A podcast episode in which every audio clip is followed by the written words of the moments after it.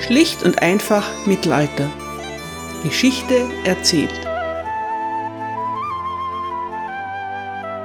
Hallo meine Lieben und herzlich willkommen zu Teil 1 England im Hochmittelalter, Folge 27. Was für ein Schock. Herzog Leopold, der mit Richard Löwenherz im Heiligen Land in Streit geraten war, hat den König von England gefangen genommen. So kann er sich an ihm rächen und auch noch ein schönes Lösegeld einstreifen. Leopold hält Richard eine Weile gefangen und liefert ihn dann an den deutschen Kaiser aus. In ganz Europa erhebt sich eine Welle des Protestes. Kreuzfahrer gelten als unantastbar und Richard ist der heldenhafteste aller Kreuzfahrer. Sein Ruf ist bereits damals legendär. Der Papst exkommuniziert Herzog Leopold, aber er kann sich nicht dazu entschließen, in gleicher Weise mit dem mächtigen deutschen Kaiser zu verfahren. Der französische König Philipp Augustus und Richards Bruder John sind der Meinung, nun freie Bahn zu haben. Philipp erscheint mit seinen Truppen vor Gisors. Diesmal wird die Zugbrücke heruntergelassen und die wichtige Burg übergeben. Auch John reist in die Normandie. Er will sich mit Philipp Augustus darüber verständigen, wie sie Richards Ländereien aufteilen können. Aber die normannischen Barone stehen zu König Richard. Und natürlich gibt es da noch jemanden, der bereit ist, bis zum Äußersten für den gefangenen König zu kämpfen. Seine Mutter Eleanor. Heute geht es um Eleanor, die Löwenmutter, Teil 2. Die Königin Witwe schickt einen Brief nach dem anderen an die Vasallen der Krone. Auf ihren Befehl hin wird die englische Küste in Verteidigungszustand versetzt. Sie fordert den schottischen König dazu auf, ihren Sohn John keinesfalls zu unterstützen. Und sie schreibt an den Papst. Es gibt drei berühmte Briefe von Eleanor an den Papst. Sie zeigen die Löwenmutter in ihrer ganzen Verzweiflung und ihrem ganzen Kummer. Es gibt mit diesen Briefen nur zwei Probleme. Erstens. Sie wurden nicht von Eleanor selbst verfasst, sondern von ihrem Kanzler, Peter of Blois. Peter of Blois ist ein außerordentlicher Stilist. Manche Historiker meinen, dass Peter diese drei Briefe quasi als Demonstration seines Könnens verfasst. Denn, und damit kommen wir zu zweitens, sie wurden sehr wahrscheinlich nie abgeschickt. Zumindest gibt es keinen Nachweis darüber. Trotzdem, die Briefe wurden in Eleanors Namen geschrieben und es kann davon ausgegangen werden, dass sie sie auch gekannt hat. Sollten sie den Papst auch nicht erreicht haben, so drücken sie doch das aus, was Richards Mutter ihm gerne gesagt hätte. Die Briefe sind außerordentlich lang. Hier von mir ausgewählte und selbst übersetzte Passagen aus einem davon. Dem ehrwürdigen Vater und Herrn Celestin, von Gottes Gnaden Papst, fleht Eleanor, die bedauernswerte und vergebens auf Mitleid hoffende Königin von England, Herzogin der Normandie und Gräfin von Anjou an, sich als ein Vater der Barmherzigkeit für eine erbarmungswürdige Mutter zu erweisen. O heiligster Papst, die verfluchte Distanz zwischen uns hindert mich daran, euch persönlich anzusprechen, aber ich muss meinem Kummer ein wenig Luft machen, und wer soll mir helfen, meine Worte zu schreiben? Ich bin ganz Angst, sowohl innerlich als auch äußerlich, daher sind meine Worte voller Leiden. Außen sind Ängste, innerhalb die Grübeleien, und ich bin keinen Atemzug lang frei von meinen Nöten und dem Kummer.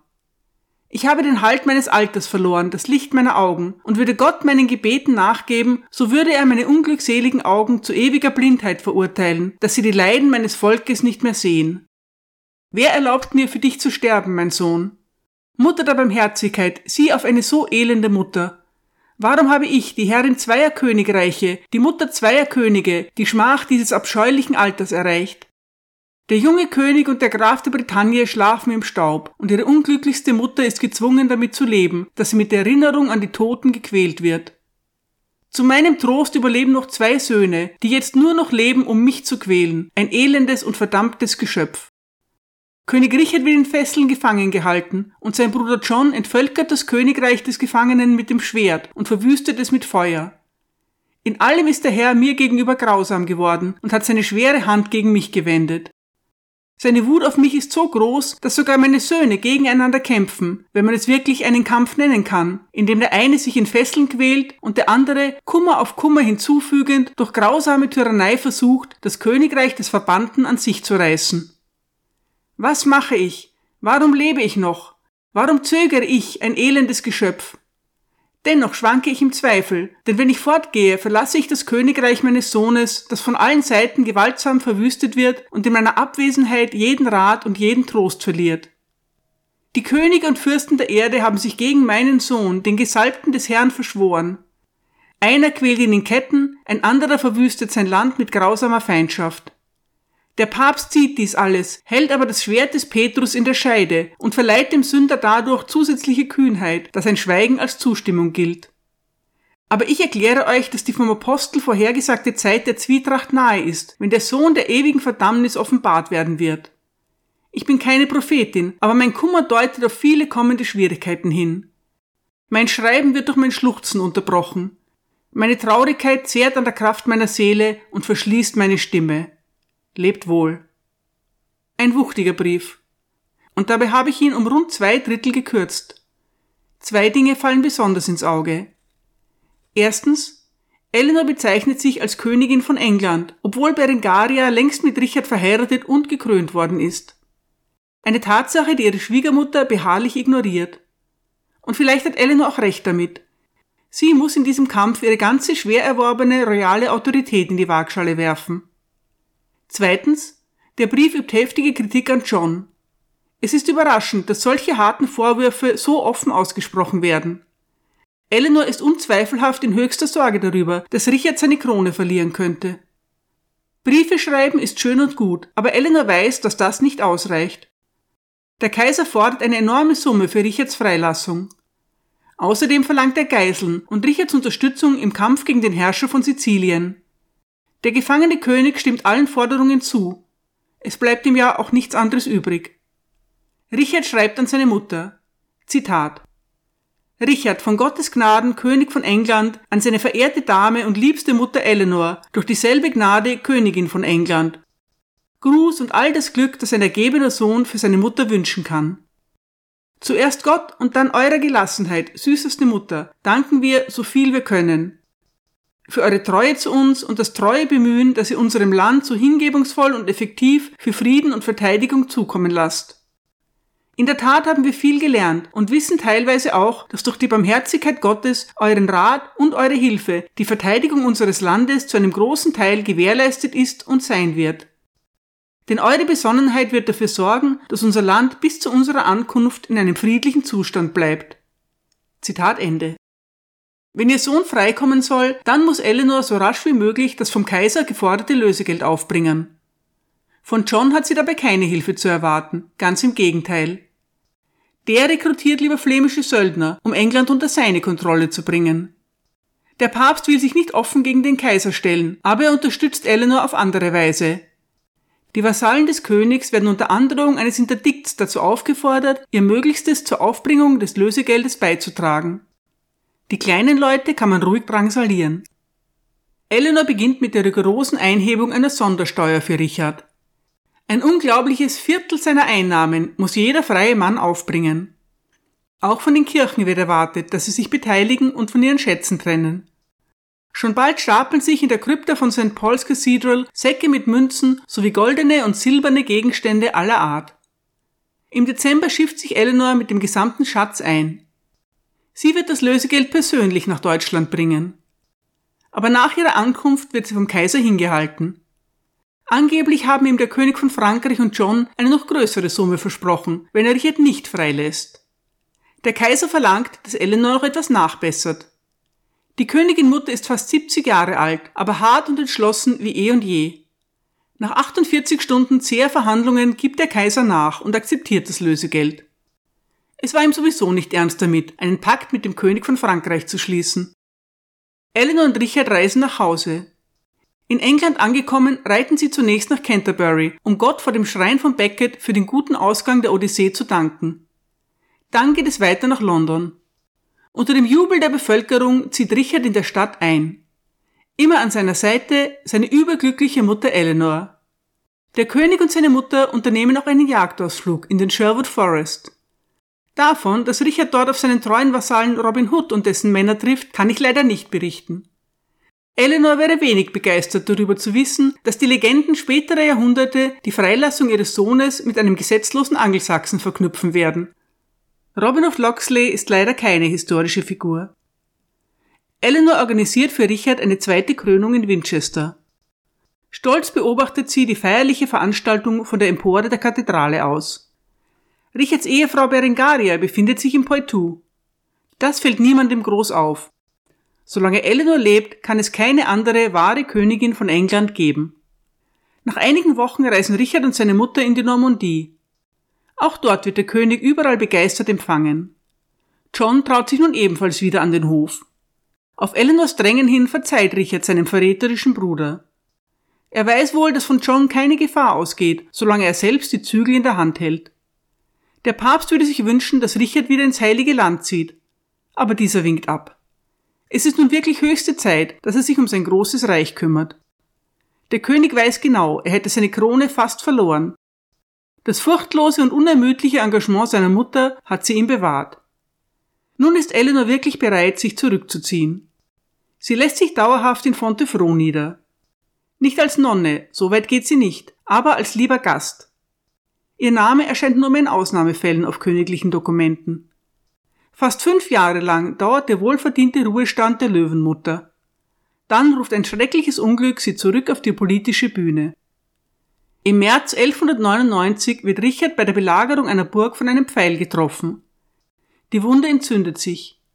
Im Mittelalter ist das ein Todesurteil. Der König weiß, dass er nicht mehr lange zu leben hat. Er schickt sofort, nach wem? Natürlich, er schickt nach seiner Mutter. Eleanor ist Mitte 70, aber ihre Willenskraft ist ungebrochen. Sie macht sich sofort auf den Weg und trifft gerade noch rechtzeitig ein. Richard stirbt in ihren Armen. Eleanor lässt den Leichnam ihres geliebten Sohnes nach Fontevraud bringen, wo er neben seinem Vater beigesetzt wird. Eleanor macht der Abtei von Fontevraud eine großzügige Schenkung, damit dort ständig für das Seelenheil ihres Sohnes gebetet wird. Auch andere Abteien erhalten ähnliche Stiftungen. Sie achtet darauf, dass Richards treue Bedienstete nicht vergessen werden. So erhalten sein Koch Adam und dessen Frau Joanne eine Bestätigung von ihr über alle Schenkungen, die, Zitat, ihr liebster Sohn, seine Seele ruhe in Frieden, gemacht hat. Zitat Ende. Richard wird in Eleanors Schriftstücken immer als Carissimus bezeichnet, während sie für John das nur viel schwächere Adjektiv Dilectus überhat. John erklärt sich zum Erben seines Bruders, aber der französische König versucht sofort einen Vorteil aus Richards Tod zu schlagen. Ein minderjähriger Erbe für das große Reich ist für ihn leichter zu lenken. Daher unterstützt er den Anspruch von Arthur, dem zwölfjährigen Fürsten der Bretagne. Arthur ist der Sohn von Johns verstorbenem älteren Bruder Geoffrey. Nach dem Erstgeburtsrecht ist sein Anspruch besser, aber das Erstgeburtsrecht ist keine absolute Regel. Letztlich entscheiden immer noch die Barone oder eben das Recht des Stärkeren. Arthur fällt mit einer bretonischen Armee in Anjou ein.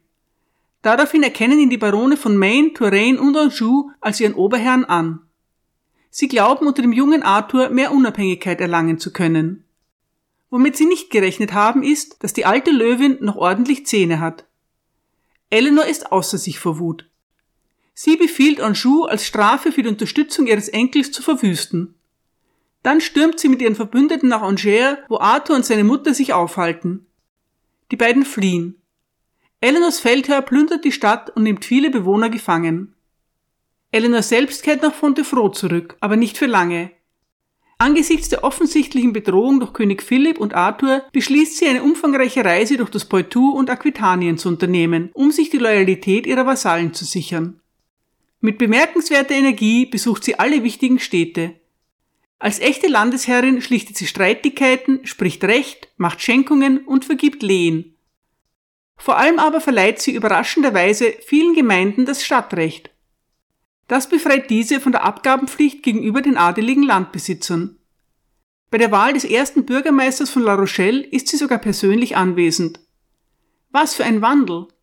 Als junge Fürstin hat sie die rebellischen Bürger von Poitiers unbarmherzig mit harten Strafen belegt. Jetzt ergreift sie selbst die Initiative, um den Bürgern zu mehr Freiheiten zu verhelfen. An La Rochelle schreibt sie, Zitat, wir gewähren und geloben allen Männern von La Rochelle und ihren Nachkommen die Freiheiten einer Stadt, damit sie ihre Rechte besser schützen und unangetastet bewahren können. Wir wünschen, dass ihre Sitten und Gebräuche in Freiheit erhalten bleiben. Um ihre und unsere Rechte sowie das Recht unserer Erben zu schützen, wünschen wir, dass sie uneingeschränkte Gewalt in ihrer Gemeinde selbst ausüben, unter Bewahrung der Treue zu uns. Zitat Ende. Das Vorgehen von Eleanor ist natürlich kein selbstloser Akt. Die freien Städte erleben einen enormen wirtschaftlichen Aufschwung, von dem auch das Umland profitiert. Außerdem sind die Bürger nun selbst für die Verteidigung ihrer Stadt zuständig. Sie müssen eigene Truppen aufstellen, was den fürstlichen Haushalt deutlich entlastet. Der französische König ist so beeindruckt von Eleanors weitsichtiger Politik, dass er sie schon bald in seinen eigenen Territorien übernimmt. Nachdem sie mehr als 1500 Kilometer zurückgelegt hat, trifft sich Eleanor mit John in Rouen. Dank der Bemühungen seiner Mutter hat sich Johns Position in Frankreich sehr verbessert. Als Anerkennung erklärt er nun in einem Dekret, dass Eleanor das Poitou und Aquitanien für den Rest ihres Lebens behalten soll. Darüber hinaus, Zitat, wünschen wir, dass sie nicht nur Herrin all der Territorien sein soll, die uns gehören, sondern auch unserer selbst und all unserer Besitztümer. Zitat Ende. Im September trifft Eleanors Tochter Joan ein. Sie ist hochschwanger und schwer krank. John überlässt seiner Schwester 3000 Mark für die Erstellung ihres Testamentes. Zitat, deren Aufteilung sie bestimmen wird und die die ehrwürdigste Eleanor, ihre Mutter, verteilen wird. Sie sind unter den Bedingungen auszuzahlen, die die Königin und die Erzbischöfe festlegen werden. Zitat Ende. Kurz darauf verstirbt Joan. Auch ihr neugeborener Sohn überlebt nicht. Beide werden in Fontevraud begraben, wie vor ihnen auch Joans Bruder Richard und ihr Vater Henry. Eleanor sorgt dafür, dass die Bestimmungen von Jones Testament erfüllt werden. 1199 ist ein katastrophales Jahr für Eleanor. Von ihren zehn Kindern sind nur mehr ihr Sohn John sowie ihre Tochter Eleanor, die Königin von Kastilien, am Leben. Das große Reich, das sie und Henry II. gegründet haben, wird wieder einmal von allen Seiten bedroht. Was meint ihr tut eine alte Dame nun? Zieht sie sich endgültig aufs Altenteil zurück oder überquert sie noch einmal im tiefsten Winter die Pyrenäen? Nach sechs Folgen über unsere Heldin war das keine schwere Frage. Es stimmt. Eleanor reist tatsächlich nach Spanien, genauer gesagt nach Kastilien, an den Hof von König Alfonso VIII. und ihrer Tochter Eleanor. Es ist kein Familienbesuch, obwohl das Wiedersehen emotional gewesen sein muss. Eleanor ist auf Brautschau für den Thronfolger von Frankreich. John und der französische König haben einen Waffenstillstand geschlossen. Darin ist unter anderem die Heirat von Philipps zwölfjährigem Erben Louis mit einer von Johns Nichten aus Kastilien vorgesehen. Es wird beschlossen, dass Eleanor nach Kastilien reisen soll, um die Braut auszuwählen. Obwohl Eleanor mittlerweile mindestens 75 Jahre alt ist, fühlt sie sich rüstig genug, um die anstrengende Reise in Angriff zu nehmen. Sie weiß, dass das die letzte Gelegenheit ist, ihre Tochter nach fast 30 Jahren wiederzusehen. Unter den zwölf Kindern von König Alfonso und Königin Eleanor von Kastilien sind auch zwei unverheiratete Töchter, Urraca und Blanche. Beide gelten als sehr schön und als würdige Bräute für einen König. Eigentlich ist Urraca als die ältere für den französischen Erben vorgesehen. Angeblich lehnt Eleanor diese Wahl ab, da die Franzosen niemals eine Königin mit einem so ausgefallenen Namen akzeptieren würden. Wahrscheinlich ist der ungewöhnliche Name nur ein Vorwand für eine höfliche Ablehnung. Vermutlich sieht Eleanor etwas in Blanche, das ihr das jüngere Mädchen als geeigneter erscheinen lässt. Es ist eine kluge Entscheidung. Blanche von Kastilien wird sich als eine fast ebenso beeindruckende Königin erweisen wie ihre Großmutter. Sie wird Frankreich als Regentin für ihren minderjährigen Sohn, den späteren heiligen Ludwig IX., sehr erfolgreich zusammenhalten. Eleanor bleibt fast zwei Monate in Kastilien und genießt die Annehmlichkeiten des luxuriösen spanischen Hoflebens, dann macht sie sich mit ihrer Enkelin auf den Heimweg. In Bordeaux übergibt sie Blanche zur Weiterreise an den dortigen Erzbischof. Eleanor selbst zieht sich erschöpft, aber zufrieden nach Fontevraud zurück. Die nächsten Jahre verbringt die alte Königin friedlich in ihrer geliebten Abtei. Einige Male ist sie ernsthaft krank, aber sie erholt sich wieder. Und sie nimmt immer noch am politischen Geschehen teil. So versucht sie zum Beispiel John mit einem seiner Barone, Emery de Thouars, zu versöhnen. Sie schreibt an ihren Sohn. Zitat. Ich war sehr krank, aber ich möchte dir, mein lieber Sohn, sagen, dass ich unseren geliebten Vetter Emery de Thouars zu mir gerufen habe, um mich während meiner Krankheit zu besuchen. Die Freude, die mir durch seinen Besuch zuteil wurde, hat mir gut getan, denn er allein von deinen Poitou-Baronen hat uns weder Schaden zugefügt, noch dein Land ungerechterweise an sich gerissen. Ich habe ihm gezeigt, wie falsch und beschämend es für ihn war, dabei zu sein und zuzulassen, dass andere Barone dein Erbe zerreißen, und er hat versprochen, alles in seiner Macht Stehende zu tun, um die Ländereien und Burgen, die einige seiner Freunde beschlagnahmt haben, deinem Gehorsam zurückzubringen. Seine Gegenwart hat mich sehr getröstet, und durch Gottes Gnade bin ich genesen. Zitat Ende. Wie man sieht, ist Eleanor über die politische Lage gut informiert. So alt und krank kann sie gar nicht sein, dass sie nicht versucht, ein wenig mitzumischen. Und dann geschieht etwas, was Eleanor noch einmal mitten ins Geschehen bringt. Im Jahr 1202 wird der mittlerweile 15-jährige Arthur vom französischen König zum Ritter geschlagen. Dann übergibt Philipp Augustus 200 französische Ritter an Arthur und fordert ihn dazu auf, sein Erbe in Besitz zu nehmen. Daraufhin marschiert Arthur im Poitou ein. Aber er hat nicht mit seiner fast 80-jährigen Großmutter gerechnet. Eleanor verlässt Fontevraud und macht sich mit einer kleinen Eskorte Richtung Poitiers auf. In der grenznahen Burg Mirbeau macht sie Station. Arthur erfährt davon und beschließt, seine Großmutter in seine Gewalt zu bringen. Er glaubt, König John auf diese Weise zu weitreichenden Konzessionen zwingen zu können. Arthur und seine Männer beginnen mit der Belagerung von Mirbeau. Die Burg ist nicht sehr stark befestigt. Schon bald muss sich Eleanor mit ihren Getreuen in den Burgfried zurückziehen. Von einem rotznäsigen 15-Jährigen lässt sich die alte Kämpferin allerdings nicht unterkriegen. Unerschrocken spielt sie auf Zeit und beginnt mit ihrem Enkel zu verhandeln. Alison Weir zitiert in ihrem Buch über Eleanor aus einer zeitgenössischen Chronik. Darin heißt es, Arthur schaffte es, mit seiner Großmutter zu sprechen und forderte sie auf, das Schloss mit all ihren Besitztümern zu räumen und dann friedlich zu gehen, wohin sie wollte, denn er wollte ihrer Person nichts als Ehre erweisen. Die Königin antwortete, sie würde es nicht verlassen, aber wenn er sich wie ein höfischer Edelmann benahm, würde er diesen Ort verlassen, denn er würde viele andere Burgen finden als die, in der sie sich befand. Zitat Ende. Königin John ist auf dem Weg nach Chinon, als er von der Belagerung erfährt. Sofort eilt er seiner Mutter zu Hilfe. In zwei Tagen legt er mit seinen Truppen mehr als 80 Meilen zurück. Arthur wird von Johns blitzartiger Rettungsaktion völlig überrascht. In einem kurzen, aber heftigen Gefecht werden seine unvorbereiteten Männer besiegt. Arthur selbst wird gefangen genommen. Es ist ein wichtiger Sieg für John, über den in der ihm gewidmeten Folge noch einiges mehr zu sagen sein wird. Eleanor wird befreit. Unverletzt kann sie nach Fontefraud zurückkehren. Vorher weist sie John noch an, Arthur zu verschonen. Daran wird sich der König allerdings nicht halten. Nach diesem letzten großen Abenteuer ist Eleanor bereit dazu, mit weltlichen Dingen abzuschließen. Sie nimmt den Schleier und tritt der Abtei von Fontevraud als Nonne bei. Am 1. April stirbt sie. Oder, wie eine Chronik vermerkt, Zitat, ging aus der Welt, wie eine Kerze in der Wandleuchte erlischt, wenn der Wind sie trifft. Ihr ganzes Leben lang hat Eleanor für ihr Recht, ihre Ländereien und ihre Kinder gekämpft. Unter Henry II. und Eleanor erreicht die Macht der englischen Könige des Mittelalters ihren Höhepunkt. Ihr Sohn John ist nicht in der Lage, das große Reich zusammenzuhalten. Schon bald nach Eleanors Tod beginnt der Zerfall des Angevinischen Reiches. Wenigstens das muss sie nicht mehr miterleben. Danke für eure Aufmerksamkeit.